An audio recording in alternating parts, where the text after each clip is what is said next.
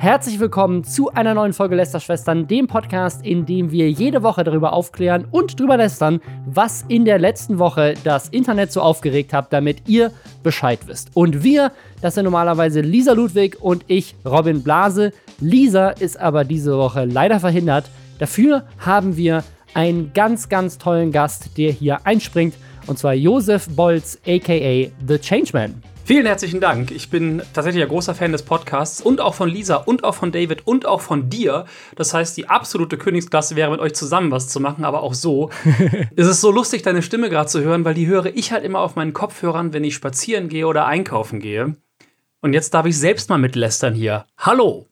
Wer Josef nicht kennt, du machst richtig verrückte Experimente auf YouTube, bist aber auch gleichzeitig Filmemacher, Regisseur, Autor machst auch ganz tolle, hochqualitativ produzierte Kurzfilme, unter anderem auch, auch auf YouTube. Also du machst irgendwie, machst irgendwie so alles und bist da sehr bunt unterwegs und vor allem ja deine Selbstexperimente sind, glaube ich, das, was so immer so am viralsten geht.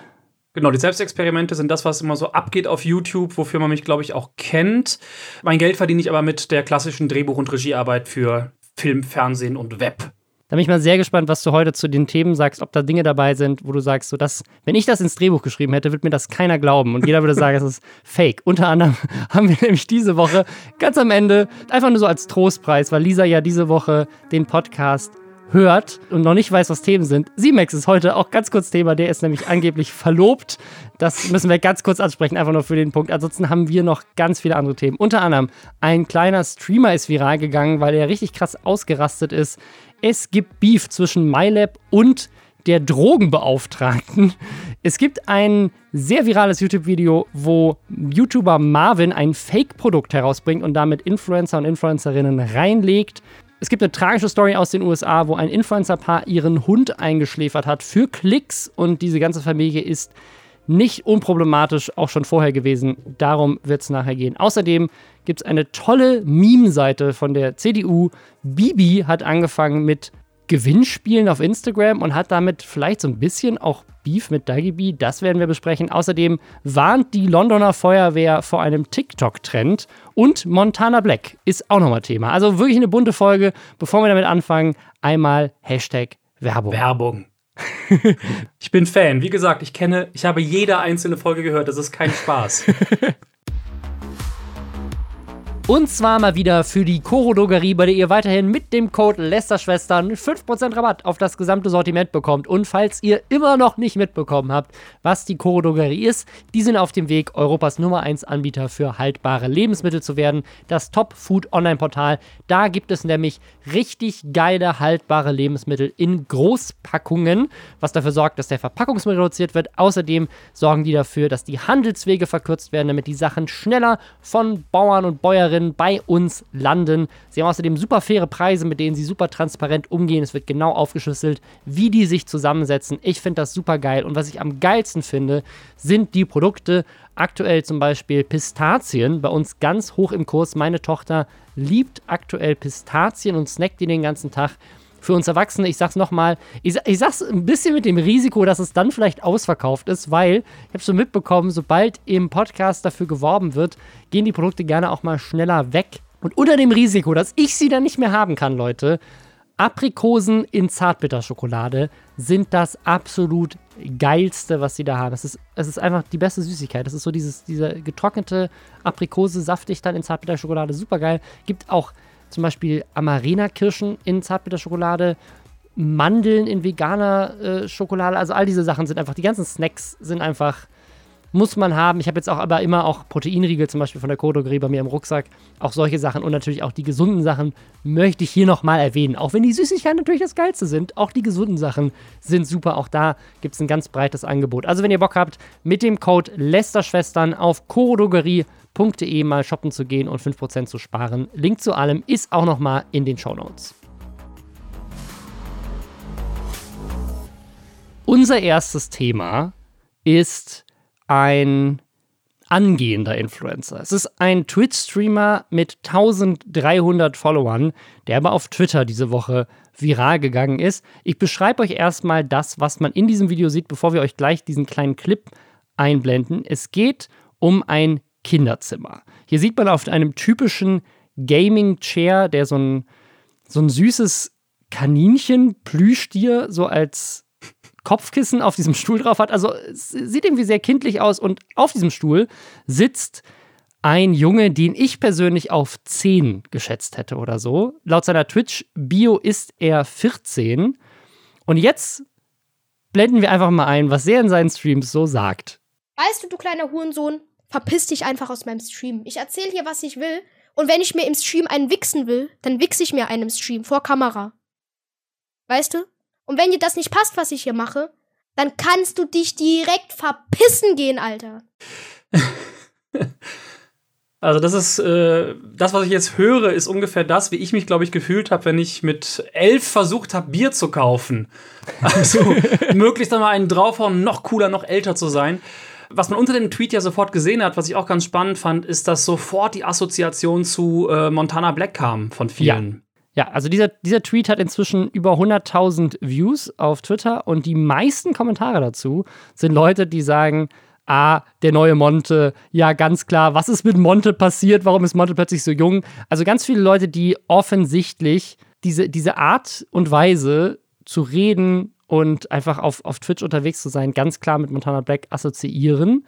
Unter anderem auch ein Tweet, der ihn so ein bisschen in Schutz nimmt. Da muss man dazu sagen, wir sagen jetzt auch gerade seinen Namen nicht, weil er halt erst laut eigenen Angaben 14 ist, vielleicht sogar noch jünger. Dona auf Twitter hat folgendes getweetet: Bin ehrlich, den Jungen trifft keine Schuld. Wenn er so früh mit dem Stream anfängt, dann war er sicher einige Zeit auf Twitch unterwegs, wurde von Streamern, die so mit Leuten umgehen, geprägt und imitiert diese. Kinder in diesem Alter sind leider stark beeinflussbar. Das finde ich tatsächlich auch immer super schwierig, wenn ich zurückdenke. Äh, wir sind jetzt ja eine andere Generation. Ich glaube, ich bin sogar noch mal eine andere als du im Zweifel.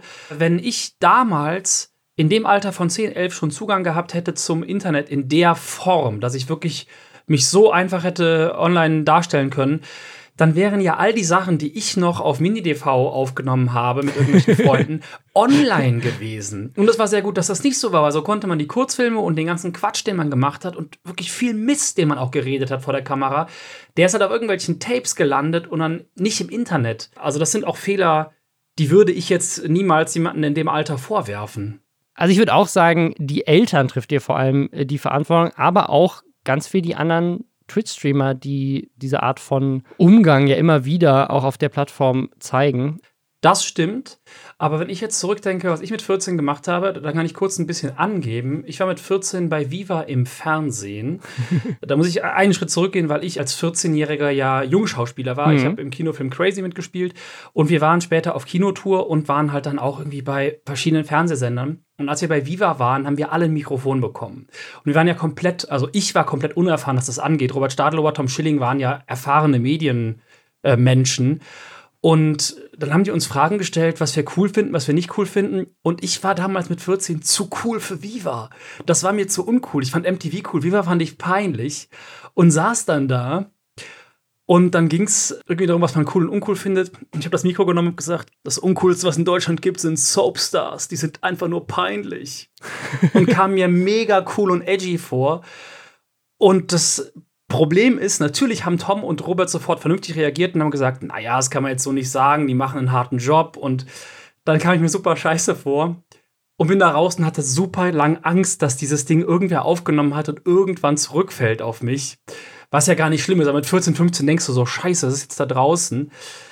Äh, aber wenn ich jetzt überlege, ich hätte halt noch mehr Reichweite gehabt mit 14, Katastrophe. Ich finde es auch so geil, dass du sagst, ich habe gehofft, dass es niemand aufgenommen hat, weil die Art und Weise, wie man damals so einen Clip von Viva hätte reproduzieren können, wäre einfach nur ihn auf VHS-Kassette aufzunehmen. Sogar heutzutage ist das alles sofort online aufrufbar irgendwo. Das ist genau das Ding, weil ich meine, das war auch leider nicht das, das, einzige, der einzige dumme Spruch, der mir da, da über die Lippen ging. Also nichts Schlimmes, aber einfach Sachen, die peinlich sind. Aber genau was du sagst, das ist alles im Internet, das kann jeder sofort klippen und damals hättest du es auf VHS aufnehmen müssen oder irgendwer hätte es in den tiefen Archiven von irgendwelchen Sendern speichern müssen. Die Wahrscheinlichkeit, dass das irgendwann nochmal hochkommt, ist null und äh, wenn dann auch einfach nur peinlich, aber nicht schlimm. Vielleicht hört ja jetzt jemand zu, der irgendwie Zugang zum, zum Viva-Archiv hat oder sowas. Frühling 2000 oder so. Viel Erfolg. Ja, also mal gucken, was aus dem Jungen wird und ob jetzt vielleicht auch seine Eltern das mitbekommen haben, weil dieses Video halt auf Twitter viral gegangen ist. gleichzeitig ist auch die Frage, ich meine, das, das war jetzt gerade in dieser ganzen Hot Tub Stream Diskussion ganz groß. Diese ja. Frage, was ist, welche Verantwortung trifft auch Twitch als Plattform? Weil du darfst auf Twitch streamen ab 13.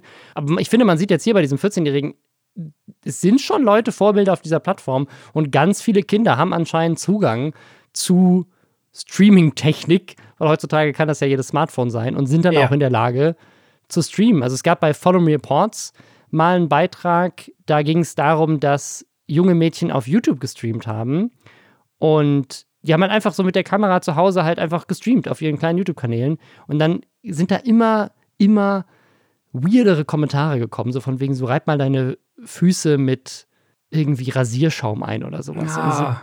Und bei Follow Me Reports hat dann die, äh, die Redakteurin, die das gemacht hat, hat dann, weil die so viele persönliche Infos über sich preisgegeben hat in diesem Stream, konnte sie deswegen rausfinden, wo die wohnt und hat die Eltern besucht und sie quasi damit konfrontiert, dass ihre Tochter Uff. im Internet A ihre Infos preisgibt und B dann sozusagen sich von irgendwelchen alten Männern da sagen lässt, wie sie sich auf YouTube zu zeigen hat, mit irgendwie einem Alter von, keine Ahnung, neun oder so, wie sie war. Und die Eltern hatten davon überhaupt gar keine Ahnung. Die sitzt halt in ihrem Zimmer mit dem Handy und die denkt, die spielt da und kriegen das gar nicht mit. Und ich kann mir gut vorstellen, dass es das bei diesem 14-Jährigen ähnlich ist. Naja. Wer übrigens auch nichts mitkriegt, ist MyLab.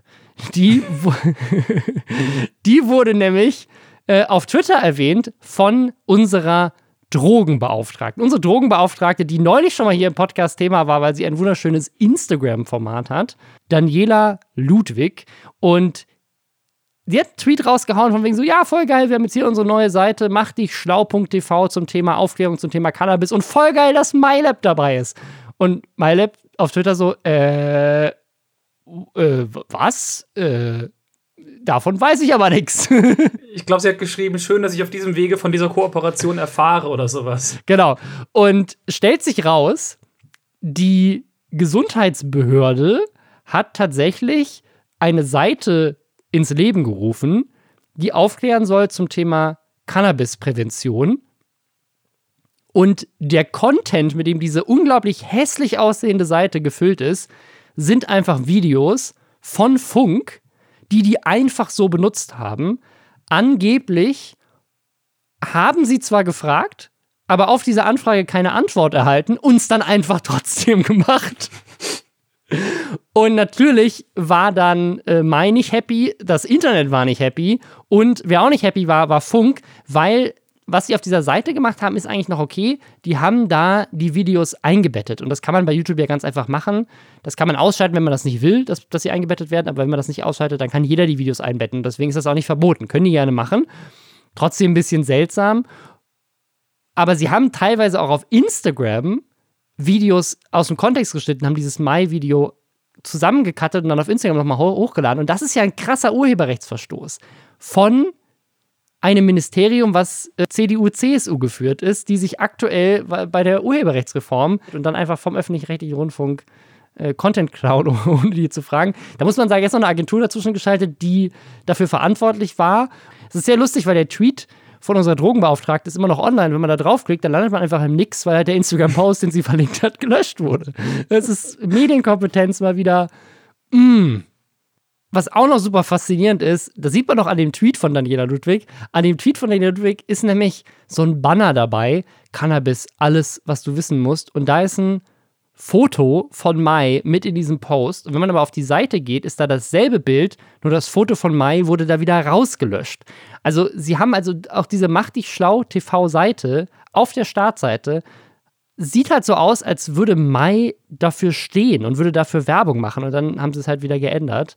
Also diese ganze Art und Weise finde ich so frech und dumm. Also dass das, dass das nicht von Anfang an klar war, dass das nach hinten losgeht. Ähm, was ich übrigens auch total spannend finde, weil du eben schon gesagt hast, CDU, CSU geführt. Die haben es, glaube ich, mit dem gesamten Copyright nicht so richtig auf dem Schirm. Also, ich meine, wir haben gerade ne, Artikel 17 und alles, aber auf ihrer Meme-Seite, die die CDU gerade gestartet hat, Connect CDU, wo sie versuchen, lustige Memes ins Internet zu blasen, äh, gibt es auch so einige Copyright-Verstöße. Ob das jetzt irgendwelche Ausschnitte, Videoausschnitte vom ZDF sind, wo der Laschet sitzt, irgendwelche Screenshots aus Fernsehsendungen oder auch Fotos vom Instagram-Kanal von Podolski. Ich glaube kaum, dass sie danach gefragt haben, ob sie diese in diesem werblichen Kontext nutzen können. Ganz sicher nicht. Also ich meine, also A ist es einmal Parteiwerbung. Ja. Das Schlimmste an dieser ganzen Sache ist nicht das Urheberrecht, das Schlimmste an der ganzen Sache ist aber, wie schlecht diese Memes sind. also, das, mein Lieblingsmeme ist, es ist einfach so, so ein Foto, also ein Screenshot aus Anne Will aus der Sendung von Armin Laschet, der so, der so die Brille runterzieht und dann darüber die Überschrift, nachdem du bei Anne Will alle Hops genommen hast. Und es ist ja die Sendung, in der Luisa Neubauer ihn wirklich zersägt hat Ja. vor alle Augen in Einzelteile. Es ist wirklich so unfassbar. Er hat da niemanden Hops genommen. Keine Frage. Äh, Die Kommentare sind auch geil. Äh, Also, als ich das aufgemacht habe, der erste Kommentar war war von Tim Jacken. Dumm Fragezeichen. der erste Kommentar. Und der Rest ist halt auch so. Habt ihr eine andere Sendung gesehen? So, was soll das hier? Ihr wurdet Hops genommen, ihr blöden Boomer. Die werden da halt wirklich zerstört. ja, also zum, zum Lachen ist die ganz äh, unterhaltsam. Man hat das ja auch bei, bei Trump gemerkt oder bei den Republikanern. Ich glaube, dass das in Deutschland mit der CDU jetzt unter jungen Menschen nicht so gut funktioniert. Aber in den USA funktioniert das extrem gut. Ne? Also es gibt äh, so ganz lustige Reddit-Foren, die sich, ich glaube, The Right Can't Meme, wo sie nur so, wo sie nur so Memes posten, wo rechtskonservative Leute in den USA versuchen, lustige Memes zu erstellen, die einfach nicht funktionieren. Und trotzdem sehe ich aber genau diese Memes bei meinem Gastvater, der in den USA halt Fox News guckt den ganzen Tag. Und das Der ist. Trump-Fan, ne? Der ist riesen Trump-Fan. Ja. Zu sagen, der hat auch neulich irgendwas gepostet zum Thema, wenn Leute Masken tragen, dann ist das ja Diktatur und solche Sachen. Ne? Und die, diese Leute posten dann halt Memes da drüber. Also die posten jetzt Memes zu Impfen und so weiter. Und die sind nicht lustig, aber sozusagen es funktioniert, weil in dieser Ziel, weil der ist ja ein Boomer. So, der ist, der ist über 70. Und der sieht diese Memes und denkt so, haha, jetzt haben wir es aber den Kindern und den Linken ganz schön gezeigt hier mit diesem Meme. Und das erzeugt halt auch irgendwie so eine, ja, keine Ahnung, so, ein- so ein Su- Support-System. Und ich, ich kann das schon, also ich glaube, dass das schon auch funktionieren kann, in den richtigen Zielgruppen zu sehen, ach guck mal, die haben hier irgendwie mehrere tausend Follower und lustiges Ding. Also ich glaube gar nicht, dass das, also auch wenn wir es lächerlich finden, ich glaube gar nicht, dass das so dumm ist, das zu tun. Wahrscheinlich nicht. Und es gibt noch eine andere Gefahr eventuell. Und zwar, wenn man sich die Sachen ironisch reinzieht und vielleicht auch verbreitet, guck mal hier, wie dumm die CDU Mhm. mal wieder, verbreitest du im Zweifel halt trotzdem Inhalte. Ja, ja. Und die CDU hat jetzt halt quasi eine Fake-Meme-Seite. Wer übrigens auch etwas mit Fakes zu tun hat, ist der gute Marvin. Der Marvin hat nämlich ein eigenes Fake-Produkt Wow. herausgebracht und hat es jetzt von Influencern bewerben lassen. Ihr habt es vielleicht schon gesehen, 1,6 Millionen Klicks auf YouTube. Ja, Robin, was war da los? Ich bin einfach nur impressed, dass du meine Überleitung geklaut hast. Also, wer, wer Marvin nicht kennt, Marvin, ich glaube, der war hier auch schon mal im Podcast-Thema, weil ich glaube, der war auch derjenige, der bei Tanzverbot damals den Fake Dieter Bohlen eingeschleust hat. Ich weiß nicht, ob ihr euch noch erinnert, es gab mal ein Interview von Tanzverbot und Dieter Bohlen, aber Dieter Bohlen war halt nicht Dieter Bohlen, sondern irgendein billiges Double und das äh, war, war eine spannende Story und ich glaube, Marvin war damals auch derjenige, der den ein, äh, eingeschleust hat. Marvin hat ein Video gemacht, das heißt Influencer werben für mein Fake-Produkt. Und meine erste Frage wäre jetzt, ist das das erste Video, in dem das jemand gemacht hat? Das kann ich mir ehrlich gesagt gar nicht vorstellen. Hat schon einer gemacht. Wer? Das waren Mondsteine. Die haben Mondsteine verschickt an Influencer, die quasi einfach irgendwelche Steine waren und haben gesagt, hier, das sind exklusive Steine vom Mond und mach bitte jetzt Werbung dafür und Ja, ich erinnere erinnerst mich. du dich daran? Ja, Genau, auf jeden beiden. Fall. Nee, sind das nicht auch die beiden gewesen, die diese äh, rechtskonservative britische Journalistin nach Prag eingeladen haben, um ihren Fake-Preis zu geben? Sind das auch die, die dieses, dieses Fake-Model auf die Fashion Week gebracht haben? Es waren Josh Peters und Archie Ja. Manners. Und vor einem Jahr, es hat viereinhalb Millionen Views, haben sie ein Video gemacht, das heißt I tricked influencers into promoting Gravel. Aber genau das gleiche haben die theoretisch jetzt in Deutschland auch gemacht. Und zwar, und die Story ist schon ganz, ganz cool und äh, auch sehr sympathisch erzählt. Die haben quasi mit, mit vielen unterschiedlichen Tricks, ne, sie haben zum Beispiel äh, auch Fa- Fake-Produktseite dafür erstellt, haben schöne Stockfotos dafür genutzt, um äh, ihre, ihr Produkt zu bewerben. Und das Produkt ist eine Gesichtscreme. Und das Lustigste an dieser ganzen Sache, das finde ich ehrlich gesagt noch lustiger als Kiesel als Wohlsteine zu verkaufen, sie haben in diese Creme Gleitgel reingefüllt. Also die, die Creme, die sich Influencer ins Gesicht schmieren, ist in Wirklichkeit ein Gleitgel. Und sie haben es halt noch offensichtlicher gemacht, um einfach zu, also um zu beweisen, so dass, dass keiner wirklich diese Produkte checkt, haben sie halt unter anderem in die Zutatenliste, die ja unten auf der Packung draufsteht, natürlich die echten Zutaten auch draufgeschrieben, damit niemand jetzt irgendwie einen allergischen Schock hat, weil da irgendwas drin ist, was man nicht verträgt. Aber dann hat auch so Sachen wie Pipi Kaka, Uran und Asbest. Obwohl ich sagen muss, dass ich tatsächlich das mit dem Gleitgel, das ist einfach vielleicht ein Humor, fand ich gar nicht so witzig. Was ich viel spannender fand, war das andere, dass sie ja wirklich eine, noch eine Fake-Agenturseite gegründet haben und den Influencern gesagt haben, macht bitte ein Vorher-Nachher-Foto, wenn ja. ihr die Creme bewerbt. Und um zu testen, ob die Influencer, weil die Creme ja gar keinen Unterschied macht, da ist ja nichts Besonderes drin, ob die Influencer das Vorher-Nachher-Foto faken. Ja. Das fand ich total spannend. Vor allem, was dann auch passiert ist, was dann äh, die erste Influencerin äh, gemacht hat. Ja, die hat es tatsächlich gefaked. Also, sie hat offensichtlich entweder dieses Foto bearbeitet oder Make-up drauf gemacht oder sowas, weil. Und deswegen finde ich das mit dem Gleitgel, also es ist jetzt, es ist nicht der krasseste Brüller, äh, würde ich auch nicht sagen. Es ist eigentlich mehr so Humor von, von 14-Jährigen, die auf Twitch streamen. Aber es ist schon einfach genial, weil das natürlich nochmal, glaube ich, zu der Viralität beigetragen hat, zu sagen, so, ach guck mal, hier schmieren sich Influencer Gleitgel ins Gesicht. Und ja, also das, das bringt natürlich gar nichts. Also es ist halt wirklich einfach nur Gleitgel. Das heißt, es kann keinen Unterschied in der, in der Haut erzeugen. Und auf diesem Bild, auf diesem Beispielbild, was sie dann in ihrer Story gepostet hat, ist, glaube ich, sogar die, die Haut dann um einiges dunkler. Also auch so eine Sache, die so ein, so ein durchsichtiges Gleitgel mm. offensichtlich nicht erzeugen konnte. Also wirklich. Auch matter statt glänzender. Ja, ja, ja also äh, offensichtlich halt einfach Make-up oder sowas. Und das, das finde ich halt, das finde ich schon krass, weil es halt echt zeigt, so guck mal, denen ist das wirklich scheißegal. Also die, weil sozusagen, klar, es ist, es ist eine Sache, die Zutatenliste von so einem Produkt nicht zu lesen. Aber wirklich bewusst zu sagen, ich merke keinen Effekt und ich fake jetzt für meine Community, damit die das kaufen, dass der wirklich existiert, das ist halt so, das ist halt dieses Level, mit dem die gesamte Branche an Influencer-Marketing immer runtergezogen wird, weil das ist ja. halt einfach denke, das ist, das ist unlauterer Wettbewerb oder was weiß ich. Ne? Also das ist einfach, das kannst du nicht machen. Das ist Betrug, oder? Also Betrug. Das ist, doch eigentlich Betrug. Ich versuche gerade herauszufinden, was, also ob es da, da werberechtlich was gibt, was, ähm, was tatsächlich sagt, du darfst so keine Werbung machen. Aber es ist ja wirklich einfach, ja, Betrug. Es trifft, das ist, glaube ich, das richtige Wort, ja. Was ich total spannend finde, er hat das ganze Video ja so aufgezogen, dass er quasi zeigt, wie haben wir es gemacht und dann zeigt er die erste Influencerin, die das Produkt bekommen hat, die es beworben hat, auch dass ein paar abgesagt haben ja. ähm, und weist am Ende noch darauf hin, dass es weitere Teile geben wird. Das fand ich total spannend, weil ich hätte gedacht, im Video bekommt die Auflösung, weil dadurch, dass er jetzt sein Produkt verraten hat, wie es heißt, wie die Marke heißt, werden alle Influencer, die da noch mitgemacht haben, und der kündigt ja an, es gibt noch mehr und wir haben noch mehr gemacht, die wissen ja jetzt Bescheid, die sind jetzt alarmiert und können theoretisch jetzt rechtliche Schritte, einstweilige Verfügungen, alles Mögliche machen. Und ich weiß halt nicht, ob das beabsichtigt ist, damit er jetzt abwarten kann, wer kommt alles rein und im nächsten Video zu sagen, sagen kann, okay, wir haben sechs Abmahnungen bekommen von, mhm. und dann liest er einfach eine Liste von den Mega-Influencern vor, was natürlich der absolute Start für so ein geiles Video wäre. Oder warum er sich entschieden hat, die, dieses Risiko einzugehen, dass er halt vielleicht noch äh, wirklich eine einstweilige Verfügung bekommt, dass er Sachen nicht benutzen darf. Also ich insgesamt dieses ganze Video, und das ist für seinen Kanal das krasseste Ding aller Zeiten gewesen, hat jetzt 1,6 Millionen Views, ist immer noch in den Trends. Ich glaube, er hat fast, also er hat über 80.000 Abos, glaube ich, dazu gewonnen, ähm, wow. seitdem das Video online gegangen ist. Ist jetzt bei 285.000. Also das hat ihn echt nach vorne gebracht. Und äh, das ganze Ding ist aber eigentlich Werbung für die neue Show von Hey Aaron, von Aaron Troschke.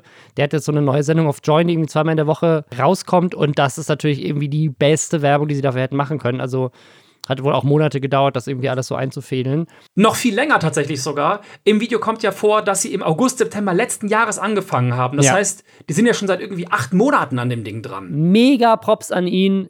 Richtig gut umgesetzt. Sehr mutig, auch einfach sich da anzulegen mit so vielen Leuten. Finde ich cool.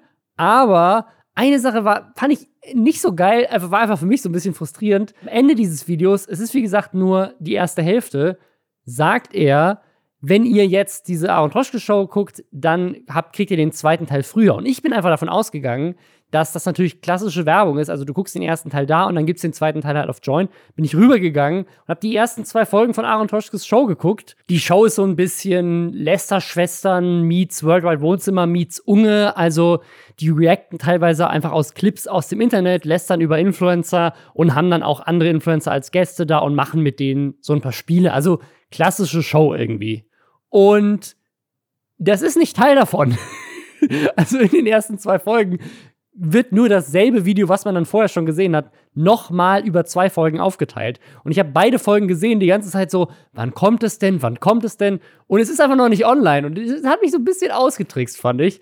Äh, also, war jetzt nicht schlimm, aber ich habe mich so ein bisschen reingelegt gefühlt, weil meine Erwartungshaltung natürlich war, ich kann jetzt den zweiten Teil auch schon sehen. Aber der ist noch nicht draußen und ich bin sehr gespannt, was in diesem zweiten Teil dann passiert. Als nächstes machen wir jetzt weiter mit Influencern, die es absolut verdient hätten, richtig reingelegt zu werden, weil die so krass Scheiße gebaut haben. Aber bevor wir damit weitermachen, noch einmal Hashtag Werbung. Und zwar für Clark, die Versicherungs-App, die Ordnung in das Versicherungschaos bringt. Ich habe es hier schon mal erzählt, glaube ich. Ich habe den Lockdown jetzt das letzte Jahr einfach dafür genutzt, viel Ordnung in mein Leben zu bringen. Wir haben unter anderem die Wohnung renoviert, haben ein bisschen gestrichen, haben neue Möbel gekauft und aufgebaut und geupcycelt. Wir haben außerdem auch unsere Sachen aufgeräumt so ein bisschen. Ich, ich habe das die letzten Jahre immer so gelöst. Nicht unbedingt sehr klug. Ich habe all meine Dokumente, also wirklich von der Geburtsurkunde bis zum Impfpass, bis hin zu allem, was man so für, für Versicherungen braucht, alles immer in so eine Box reingepfeffert, bis sie so voll war, dass die Sachen auch teilweise einfach übergequillt sind dann hinten im Regal runtergefallen sind. Und teilweise waren sie auch noch in meinem Schreibtisch. Egal, ich habe auf jeden Fall nichts gefunden. Und dieses Problem löst halt Clark, weil man eben alles mit dem Smartphone managt, man alles, wenn man es braucht, im Handy, im Überblick. Und man kann sich da einfach registrieren in der App oder über die Website und dann einfach sagen, welche Versicherungen man schon hat. Man spart sich den Papierkram und man kriegt dann hilfreiche Tipps. Unter anderem, wie man eben Geld mit dem Tarifwechsel sparen kann. Clark ist dabei kostenlos und unabhängig von einzelnen Anbietern. Man kriegt einfach ja, unterschiedliche Versicherungen angeboten von über 160 Versicherern und kann dann checken, ob sich das lohnt.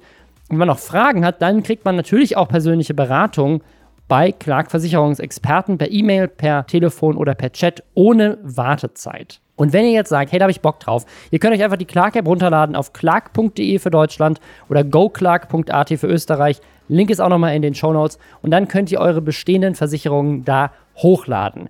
Sollte bereits ein Versicherungsmandat mit einem anderen Makler für ausgewählte Versicherungen bestehen, dann wird dieses an Clark übertragen. Wer also mit seinem bisherigen Makler zufrieden ist, am besten vorher mal mit dem sprechen.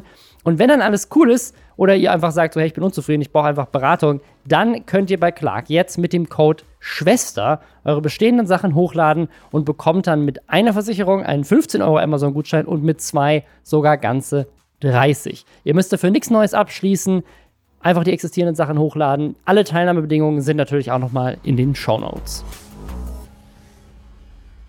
Jetzt geht es um eine Story, die international in der letzten Woche Wellen geschlagen hat. Und zwar geht es um ein Influencer-Paar, die ihren Hund eingeschläfert haben. Der Hund war aber nicht krank oder sowas. Der war erst neun, der war komplett fit, dem ging es gut. Sie haben ihn eingeschläfert, weil er ihren Sohn gebissen hat. Und jetzt kann man denken, so, oh Gott, ist, hat der den, hat der irgendwie deren Sohn zerfleischt? Nee, es gab einen leichten Abdruck auf der Hand von dem Sohn oder sowas. Also es ist jetzt nicht so, als hätte der Sohn irgendwie geblutet, sondern es gab wirklich nur einen Abdruck. Und der Grund, warum der Hund den, das Kind auch gebissen hatte, war, weil das Kind versucht hat, dem Hund sein Essen wegzunehmen. Da würde ich auch beißen. Und was aber das Ganze sozusagen so auf, auf die Spitze getrieben hat, ne, wenn jetzt, wenn jetzt irgendwie ein Hund gewalttätig ist und so. Ich habe mal, ich habe auch mal so eine Follow Reports Folge zu dem Thema gedreht, sind wir schon zweimal jetzt heute Thema, aber ich habe mal eine Follow Reports Folge gedreht über genau so eine Station, die heißt Höllenhunde und die nehmen Hunde auf, die gewalttätig waren. Und da geht es um wirklich Hunde, die also wirklich richtig krass äh, Leute angegriffen haben und so. Die werden da aufgenommen und können dann da resozialisiert werden. Also teilweise gehen die dann auch wieder zurück an andere Leute, die haben dann, glaube ich, meistens keine Kinder, aber die dann halt den Hund auch wieder aufnehmen. Manche bleiben auch für immer da. Also das, das es auf jeden Fall. Aber sie haben ihn halt direkt eingeschläfert. Und das hat halt Leute wütend gemacht, weil sie halt gedacht haben: so, warum? Der hätte doch nicht sterben müssen. Ja. Äh, nur weil ihr euer Kind nicht richtig erzogen habt oder nicht richtig aufgepasst habt, dass das Kind nicht dem Hund zu nahe kommt. Und offensichtlich, also dem Kind ist ja auch nichts passiert. So, er, er hat wohl einfach nur so einen kleinen Abdruck von einem Zahn gehabt auf der Hand. So, das ist jetzt nicht das Ende der Welt. Und dann kam auch irgendwie raus, dass das Kind wohl auch davor schon mal dem Hund am Ohr wehgetan hatte und das Hundeohr war einen Monat lang geschwollen und hat, der Hund hatte danach eine Narbe, weil das Kind dem Hund wehgetan hat. Also sozusagen die Eltern offensichtlich nicht unbedingt ja, die, die achtsamsten, wenn es um dieses Kind und diesen Hund geht. dann haben sie diesen Hund einschläfern lassen. Das hat das Internet natürlich wütend gemacht. Was sie aber noch viel wütender gemacht hat, ist das skurrile Video, was sie dazu gedreht haben. Es ist 24 Minuten lang, Ja. wo sie quasi einfach darüber reden, ja, ja, wir haben unseren Hund eingeschläfert. Dabei schlürft sie so genüsslich an ihrem Kaffee und erzählt einfach so diese Story. Also sie wirken jetzt nicht glücklich, aber sie wirken jetzt auch nicht so unglaublich traurig. Wer trauriger wirkt, ist tatsächlich der Ehemann von der YouTuberin. Also sie heißt Nikki Filippi, hat 1,2 Millionen Abos. Das Video hatte zwischen 1,1 Millionen Views. Dislikes und Kommentare sind natürlich deaktiviert. Aber es ist so komplett so für die Klicks. Also es ist so offensichtlich für die Klicks, dass sie diese Story erzählen. Und natürlich wird ihnen auch vorgeworfen, sie hätten es nur für die Klicks gemacht. Und sie versuchen sich da so ein bisschen rauszureden, indem sie dann sagen: so, ja, ja, wir haben halt, wir haben ja versucht, den Hund zu rettern. Wir haben zum Beispiel mit der äh, irgendwie Humane Society oder sowas äh, gesprochen, die, oder äh, Humane Association, die sich um sowas kümmern, also die auch sowas, ja, so einen Hund aufnehmen würden. Und dann haben natürlich findige Leute im Internet die mal angefragt, die meinen, ja, wir haben nie mit denen Kontakt gehabt, die haben den einfach eingeschläfert, ohne uns vorher zu fragen. Boah. Also ich finde es generell schon so, wenn du dir einen Hund zulegst, äh, holst du dir so viel Verantwortung in dein Leben und in dein Haus. Das ist ein Lebewesen, das in deinem Haus lebt. Wenn du noch ein Kind hast, ist es ja, hast du ja auf zwei Seiten Verantwortung, aber dann einfach, weil es dir lästig ist, das einfach ein Tier zu töten.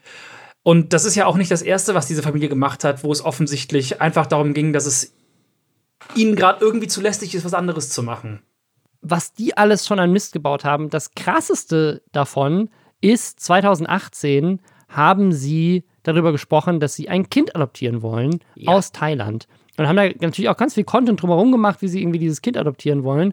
Zwei Monate später kam dann ein Video, wir adoptieren doch nicht aus Thailand. Und der Grund, den sie in diesem Video nennen, warum sie doch nicht dieses, und es ist nicht klar, ob sie das Kind schon gesehen hatten, ob es ob es quasi, wie tief sie in diesem Prozess waren, also ob da schon in irgendeiner Form Kontakt hergestellt wurde, ob dieses Kind wusste, es wird adoptiert, auch wie alt dieses Kind war, keine Ahnung. Aber sozusagen, es ist, also sie haben offensichtlich, sie waren schon tiefer in diesem Prozess und haben ihn dann abgebrochen, weil sie nämlich rausgefunden haben, dass man in Thailand gesetzlich, wenn man ein Kind adoptiert, ein Jahr lang das Kind dann nicht filmen oder irgendwie anderweitig auf Social Media posten oder drüber reden darf. Beziehungsweise, dass man das Kind nicht ausnutzen darf. Ist ja eigentlich ein total kluges Gesetz, aber ganz offensichtlich hat diese Familie ja nach irgendwas gesucht, was sie in ihren Content einbauen können. Also, wenn du dieses Gesetz vorgelegt bekommst und dann weißt, ich entscheide mich jetzt mal dagegen, ist doch von vornherein klar, auch das ist ihnen lästig geworden, das können sie nicht benutzen, brechen wir das Ganze mal ab. Man weiß ja auch nicht, wie alt das Kind war, ne? ob das noch ein Baby war oder schon. Also ich habe ich hab kein, hab keine Info darüber gefunden, wie alt das Kind war, was sie da angeblich in Thailand adoptieren wollten. Ich habe aber ein anderes Video gerade gefunden, wo sie noch ein zweites Video vier Monate später gemacht haben. Das heißt, we're not adopting from Korea anymore. Weil wohl auch in, auch in Korea die, die äh, Adoptions-Agency gesagt hat, so, "Hm, ich glaube nicht, dass, äh, dass wir euch erlauben können oder dass euch der Richter irgendwie erlaubt, dass ihr ein Kind adoptieren dürft, so wie ihr damit auf Social Media umgeht. Und dann haben sie natürlich sich da sozusagen wieder als die Opfer dargestellt, die hier von, vom bösen Korea nicht erlaubt bekommen, sich ein Kind für die Klicks zu holen. Also es ist eine so, so höchst problematisch, diese Familie. Es ist einfach nur krass. Und es, was halt noch dazu kommt, ist, dass sie zum Beispiel ja sagen, ja, wir haben den Hund einschläfern lassen, weil wir Angst hatten, dass er halt, dass er gefährlich ist und unser Kind irgendwie dann auffrisst oder so, ne? Und dann haben sie aber wohl, während sie das sagen, noch kurz bevor er eingeschläfert wurde, so ein letztes Selfie mit dem Hund gemacht, wo das Kind wortwörtlich 10 Zentimeter von dem Mund von dem Hund entfernt ist. Also der Hund lächelt da nett in die Kamera und das Kind ist direkt daneben und die machen noch so ein letztes Foto im Garten mit dem Hund, so, haha, es war so schön mit dir, lieber Hund, jetzt musst du leider sterben.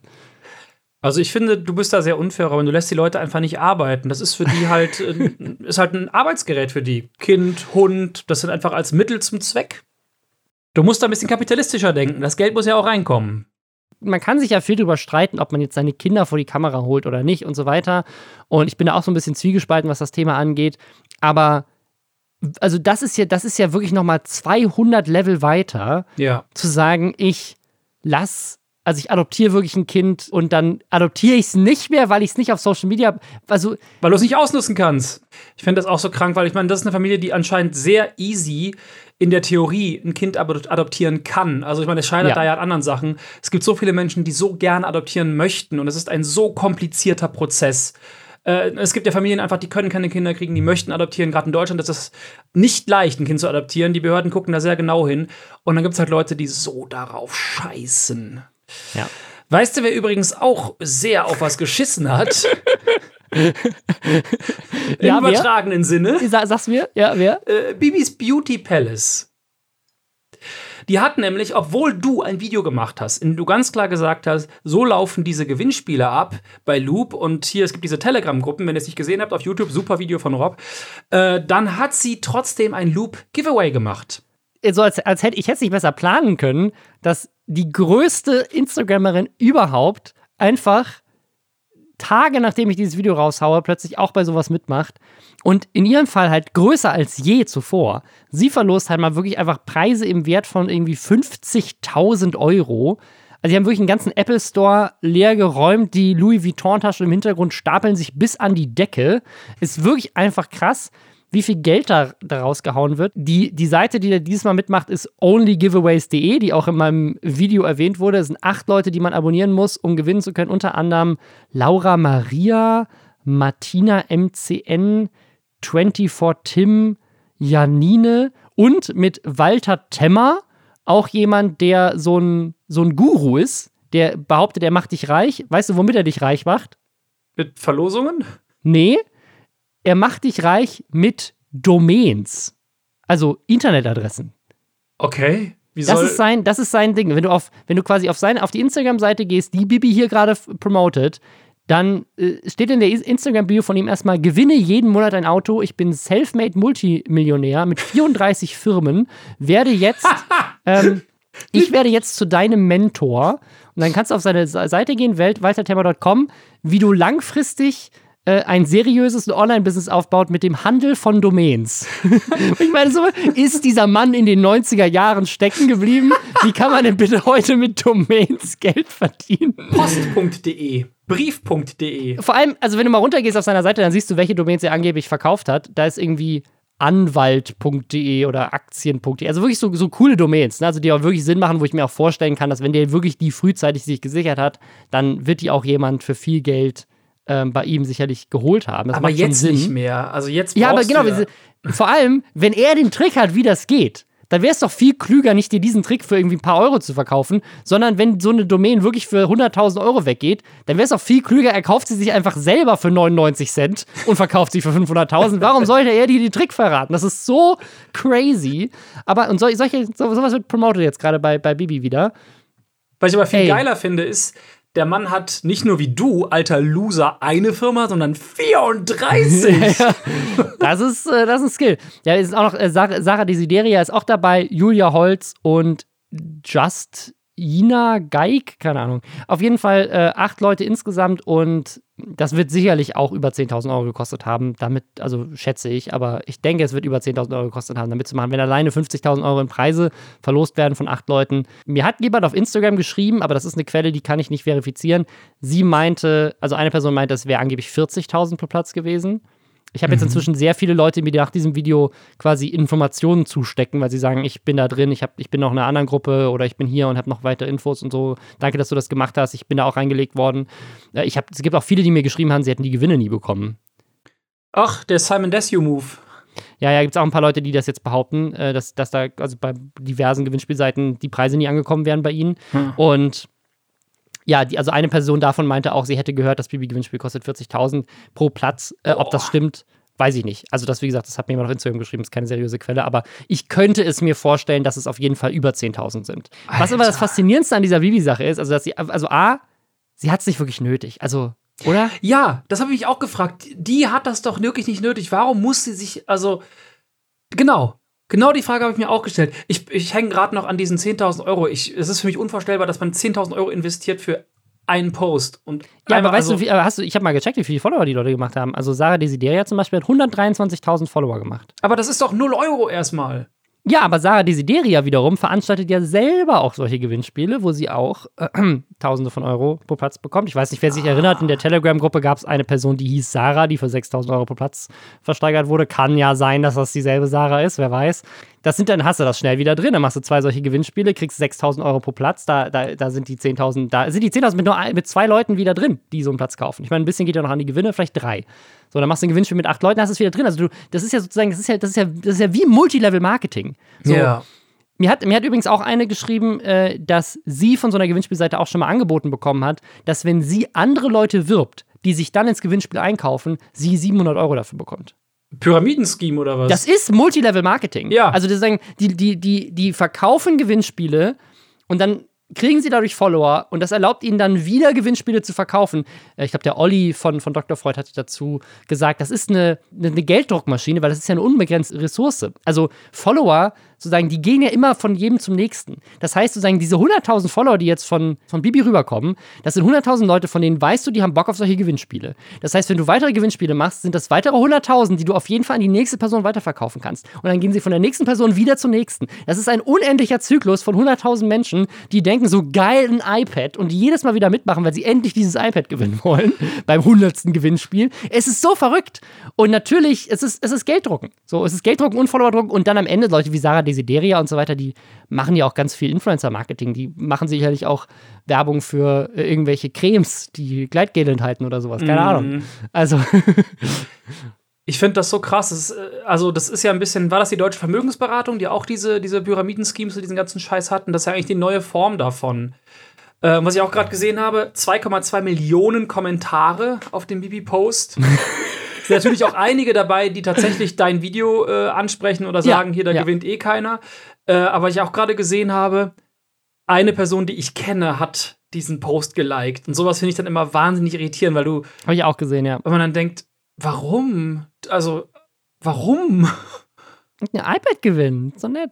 Was das Spannendste an dieser ganzen Geschichte ist, das, worauf ich eben noch hinaus wollte, ich habe Werbung bekommen auf mein Video. Das Video ist nochmal richtig durch die Decke gegangen. Yes. Durch einen Instagram-Account, der 6 Millionen Follower hat. Ich wurde nämlich promoted von Dougie B.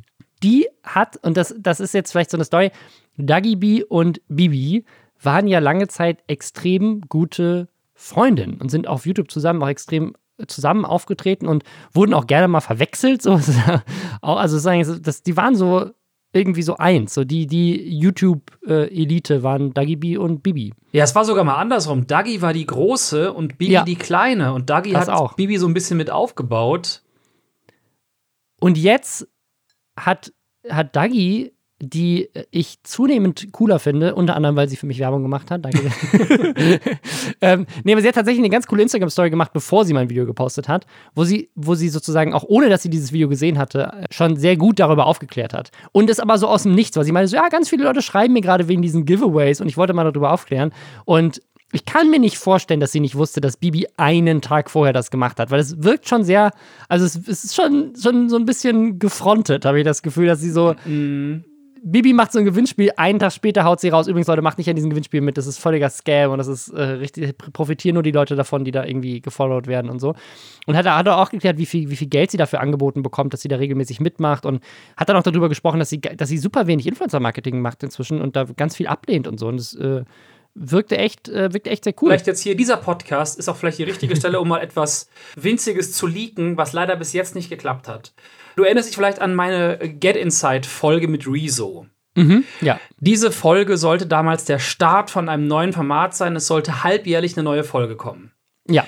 Das ist super schief gegangen, weil die Person, die als zweites zugesagt hat, hat leider dann immer wieder verschoben, verschoben, verschoben, ein Jahr lang verschoben, so im fast im Monatstakt. Das war richtig, teilweise kurz davor Zugtickets zu buchen, einmal sogar Ticket gebucht, immer wieder, nee, ach nee, doch nicht. Bis wir irgendwann gesagt haben, okay, wir brauchen jemand anders, es geht nicht. Dagi angeschrieben. Ja, Mhm. pass auf, das ist das Format, ich frag alles, es wir wollen nach Hause zu dir. Es soll richtig in den privaten Bereich reingehen. Ist okay, wenn man das nicht möchte, aber das ist das Format. Es ist kein Ja. nix halbes. Und hat das Management damals gesagt, boah, glauben wir nicht, dass sie das macht. Haben sie gefragt, sie so, ja, auf jeden Fall. Geil. So, wir gehen in die Planung. Sie sagt, ich habe gesagt, pass auf, ich würde gerne an einem Event dabei sein. Sie hat damals dieses große Event geplant. Und einmal bei dir zu Hause, dass wir dich quasi in deinem Arbeitsfeld mit den Fans sehen und bei dir zu Hause im Privaten.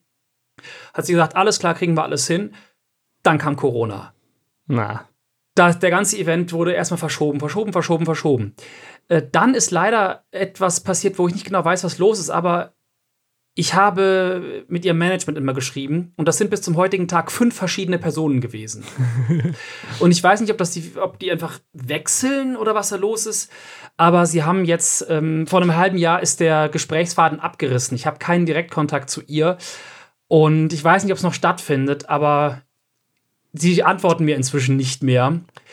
Es ist immer noch eine meiner Hm. Traum-Get-Inside-Folgen, dass, äh, wenn Dagi wie vielleicht diesen Podcast hört, der Changeman ist immer noch sehr interessiert an einer Get-Inside-Folge. Also ich habe mit ihr, sie hat, sie hat mir jetzt, hat mich ja jetzt auf Instagram getaggt, das heißt, ich bin jetzt, glaube ich, ich kann jetzt in ihre DMs reinsliden. Weil ich jetzt bei ihr in dem Ordner bin, wo, wo die, äh, die DMs ankommen. Vielleicht grüßt du ja mal. Liebe Grüße von Josef, er möchte gerne Get Inside mit dir drehen. Ich glaube, das wäre auch PR-technisch für sie wahrscheinlich sehr klug, das zu tun. Das wäre PR-technisch nicht schlecht, auch aus dem Grund, weil ich dieses Jahr noch eine andere sehr prominente Person in eine Folge Get Inside äh, bekomme. Warte mal, ist es Bibi? nee, das, das ist natürlich richtig krass jetzt in der, in der Kombi. Nee, es ist aber eine andere. Ähm, boah, ich weiß gar nicht, ob. Ich glaube, die, Pro nee, die Person ist prominenter als Bibi tatsächlich. Es wird interessant. Aber ich, Angela Merkel? ich habe, ich habe Get Inside Angela Merkel. Auf jeden Fall. Wer ist denn prominenter als Bibi? Bibi? Niemand ist prominenter als Bibi. Vielleicht finden es deine Zuhörer raus. Auf jeden Fall konnten wir etwas eintüten, was, glaube ich, super interessant wird. Ich bin auch ein bisschen aufgeregt, weil es geht äh, demnächst los. Wird aber dauern, weil bei Rezo war es halt auch so. Ich habe fast ein halbes Jahr für den Schnitt gebraucht, weil ich mache das ja immer noch neben meiner normalen Arbeit. Ne? Ja. Deswegen dauert das. Ey, exklusive News hier bei den Lester-Schwestern. Yes. Ihr könnt jetzt alle im Reddit mitraten, wer es sein könnte. Wer ist bekannter als Bibi? Es kann eigentlich nur jemand Internationales sein, weil ich glaube, es hat tatsächlich auch niemand mehr Follower auf YouTube als, als Bibi. Instagram, glaube ich, auch nicht. Ach, ich bin jetzt nicht nach Followern, ich bin nach Bekanntheit. Nach Bekanntheit. Gegangen. Ist ja so Okay. auch. Okay. Okay, ich glaube, ich, ich glaube, ich, ich, okay, ich, dann glaube ich, weiß ich, wer es ist, aber ich sag's nicht. Uh. Damit ich es nicht spoiler. Wir sprechen danach. Ja. Okay.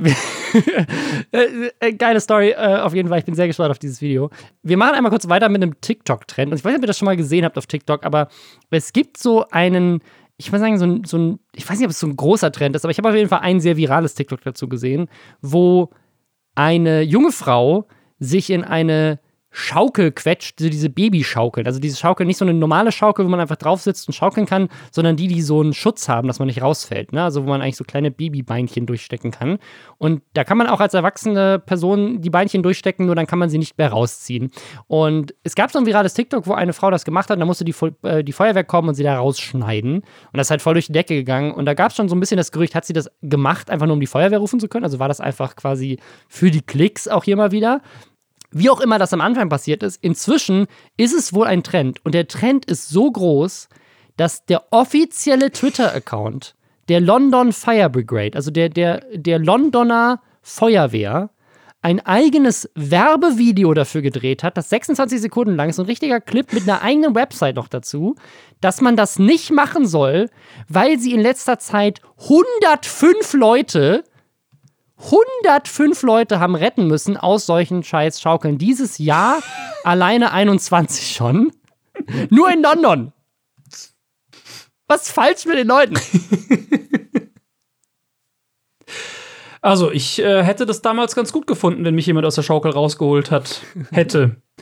Als ich äh, auch mal so dumm war, mich in so ein Ding reinzuzwängen. Hast du das, hast du das mal gemacht? Bist Da du mal festgesteckt? so ja, einem- aber da war ich ja 14. Ich habe Okay. alles, was ich jemals falsch gemacht habe, mit 14 gemacht, offensichtlich. Erinnert mich an diese Tide Pod Challenge. Erinnerst du dich an die Tide Pod Ja, Challenge? die haben dieses Putzmittel gegessen. Ja, genau, so diese, diese, Waschmaschinen-Tabs quasi. Äh, wo dann auch in den USA, glaube ich, sogar, sogar mit einem bekannten Footballspieler Fernsehwerbung lief. Diese Tabs Ja. sind für die Waschmaschine, nicht zum Essen. Ich erinnere mich, ja.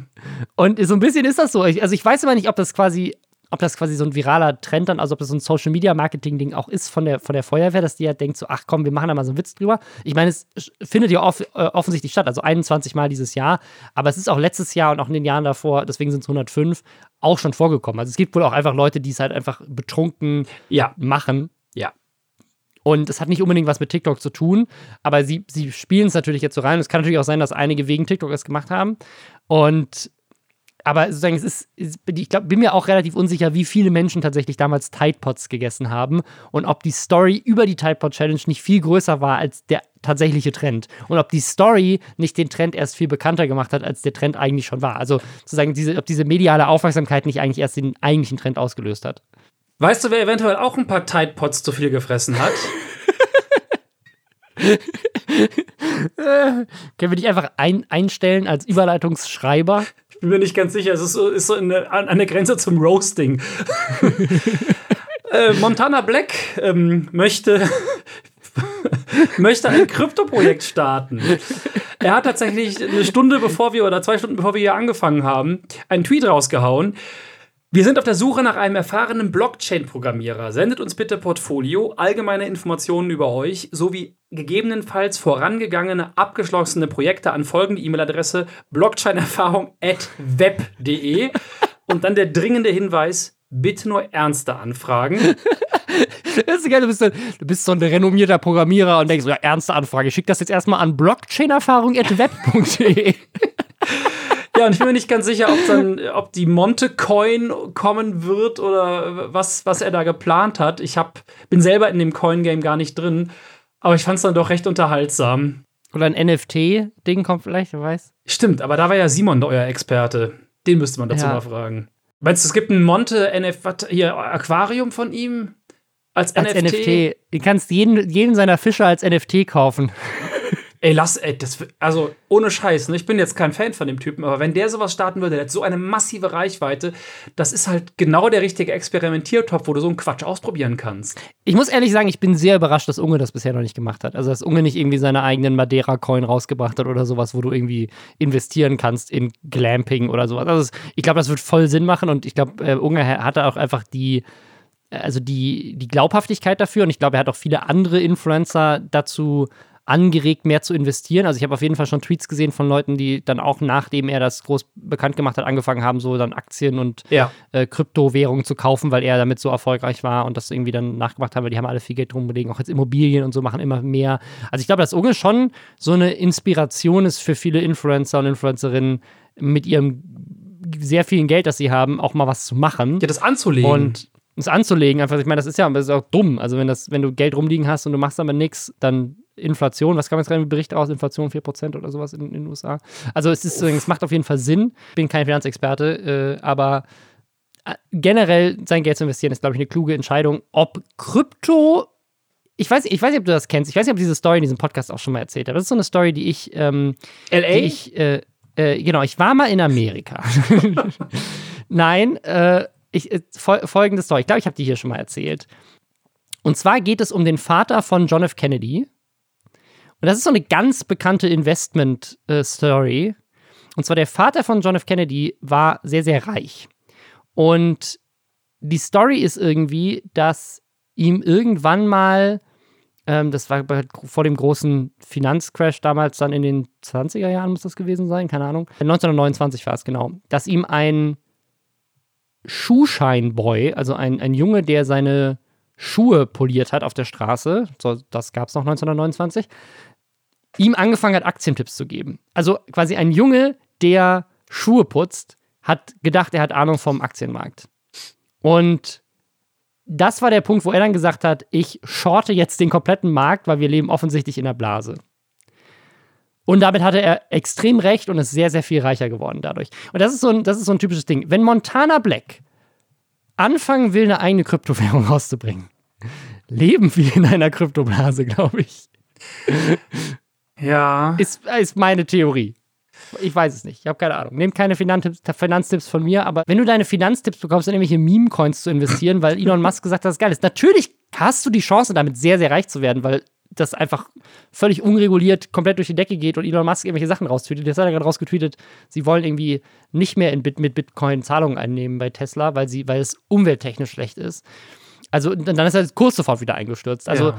wir, wir haben jetzt noch eine Story und nämlich äh, Simex. Und Simex ist so ein bisschen, Simex ist der, der Krypto der YouTuber-Szene. Das Auf und Ab bei dem ist wie der Kurs von Bitcoin. Es geht hoch und runter in seinem Leben. Aber bevor wir dazu kommen, was er erzählt hat, machen wir jetzt noch einmal Werbung. Das machen wir sonst nicht. Das ist heute was Besonderes. Und zwar äh, bin ich da sehr spontan angefragt worden und wir hatten in dieser Woche schon zwei Partner. Ich fand die Aktion aber so cool, dass ich gesagt habe, wir packen das diese Woche noch rein, weil ich finde, also ich finde das wirklich gut dafür Werbung zu machen. Deswegen an dieser Stelle noch einmal Hashtag Werbung.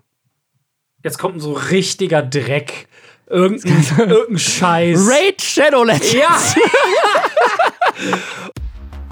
Und zwar für LinkedIn und eine Aktion, die ich extrem unterstützenswert finde, weil es für euch auch eine richtig geile Chance sein kann. Deswegen musste die jetzt noch mit rein, weil die Teilnahme daran ist äh, limitiert und ihr müsst euch da schnell für bewerben. Deswegen diese Woche noch mit drin. Und zwar ist die Idee folgende. LinkedIn bietet euch an, dass ihr als junge Menschen zu Mentoren oder Mentorinnen werdet für Führungskräfte.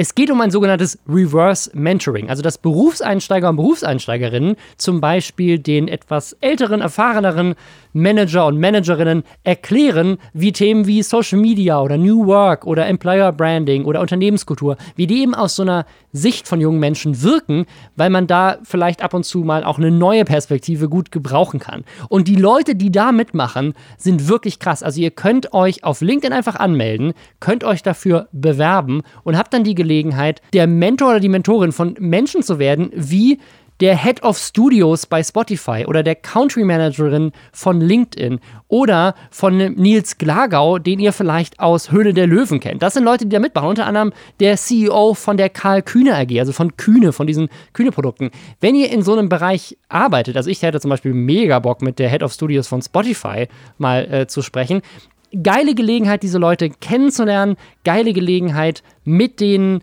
äh, ja auch eure, euer Wissen weiterzugeben und vielleicht so Kontakte zu knüpfen.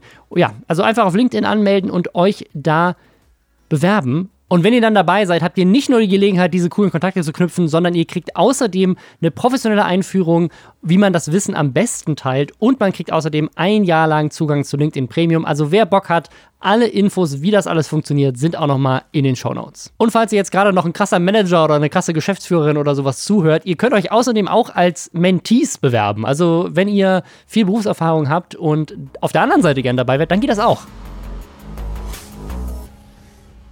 Ich bin übrigens auch auf LinkedIn, äh, Robin, und zwar, weil ich diesen Podcast höre und du so vehement immer Werbung dafür gemacht hast, dass ich irgendwann dachte, komm, ich gucke mir das mal an und jetzt habe ich auch ein Profil seit, weiß ich nicht, einem halben Jahr oder so.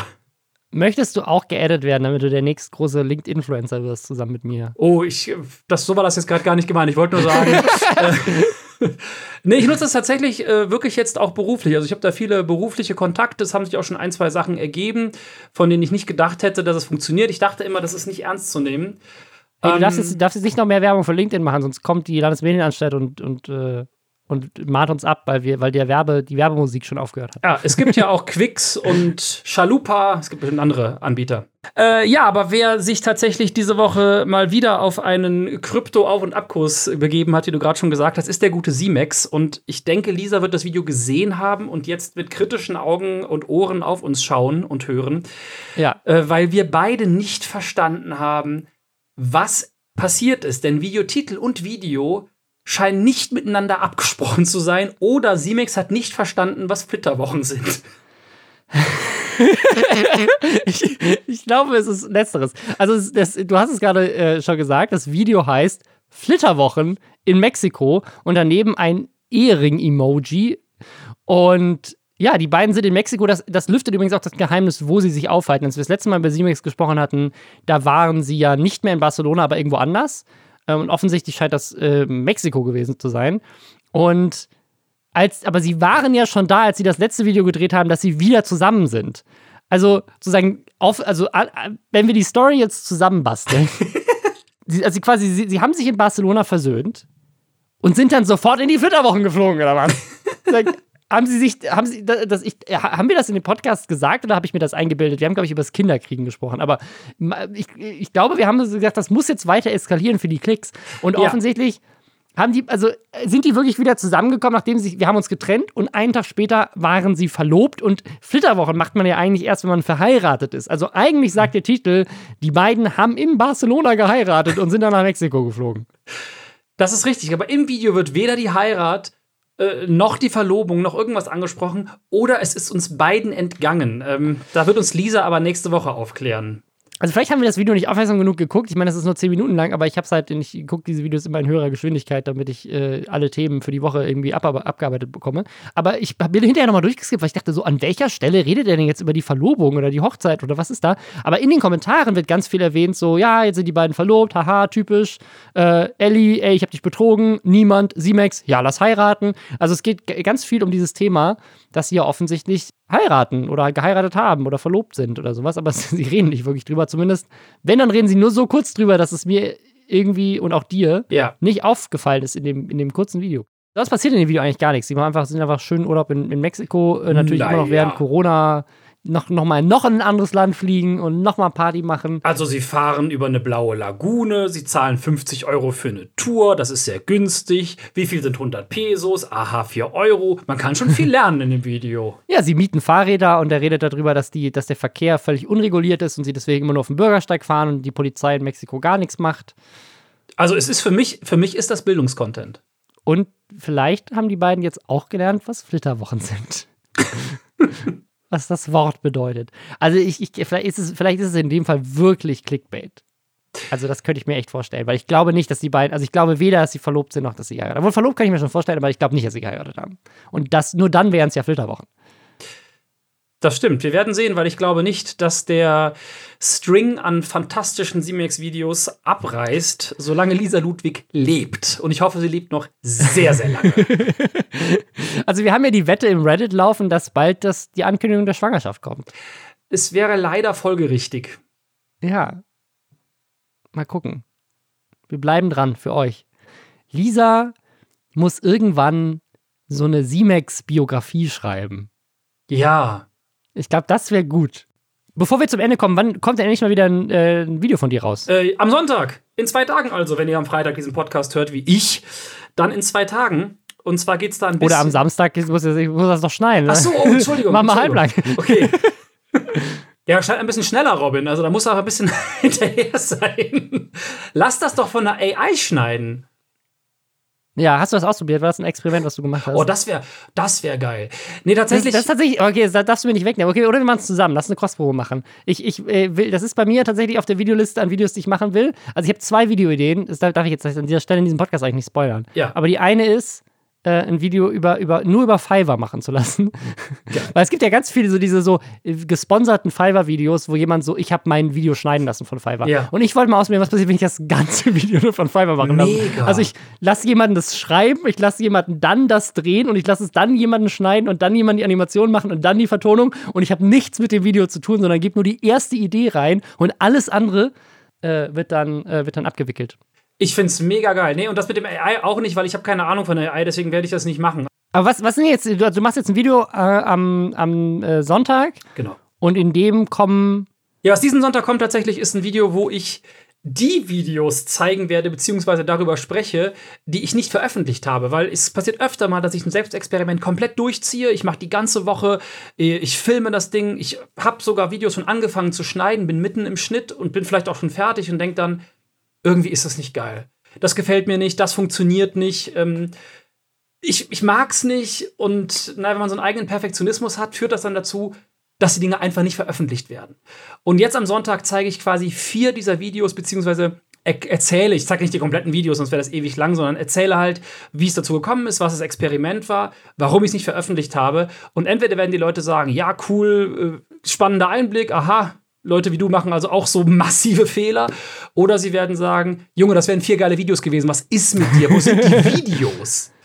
ich glaube, das wird, das wird das Ergebnis sein wahrscheinlich. Es sind Ja, auf jeden Fall, das kann ich jetzt schon sagen, vier Experimente, die noch niemand gemacht hat. Das sind jetzt Oh, geil. keine Videos, wo ich sage, ach ja, gut, äh, klar, dass du es runtergenommen hast, ist ja genau das gleiche, was ähm, Tomatolix gemacht hat. Nee, es sind vier Sachen, die ich jetzt noch nie irgendwo anders gesehen habe. Ja, cool. Okay, dann bin ich sehr gespannt. Dann guckt euch das gerne mal an auf dem Kanal The Changeman. Und ja, danke dir, dass du eingesprungen bist diese Woche. Vielen herzlichen Dank. War schon seit langer Zeit tatsächlich ein Traum. Ich hätte mich aber nie getraut zu fragen. Ich bin ja wirklich Fan. Ja, hat mich sehr gefreut und danke euch fürs Zuhören und wir hören uns dann nächste Woche wieder. Bis dann. Ciao.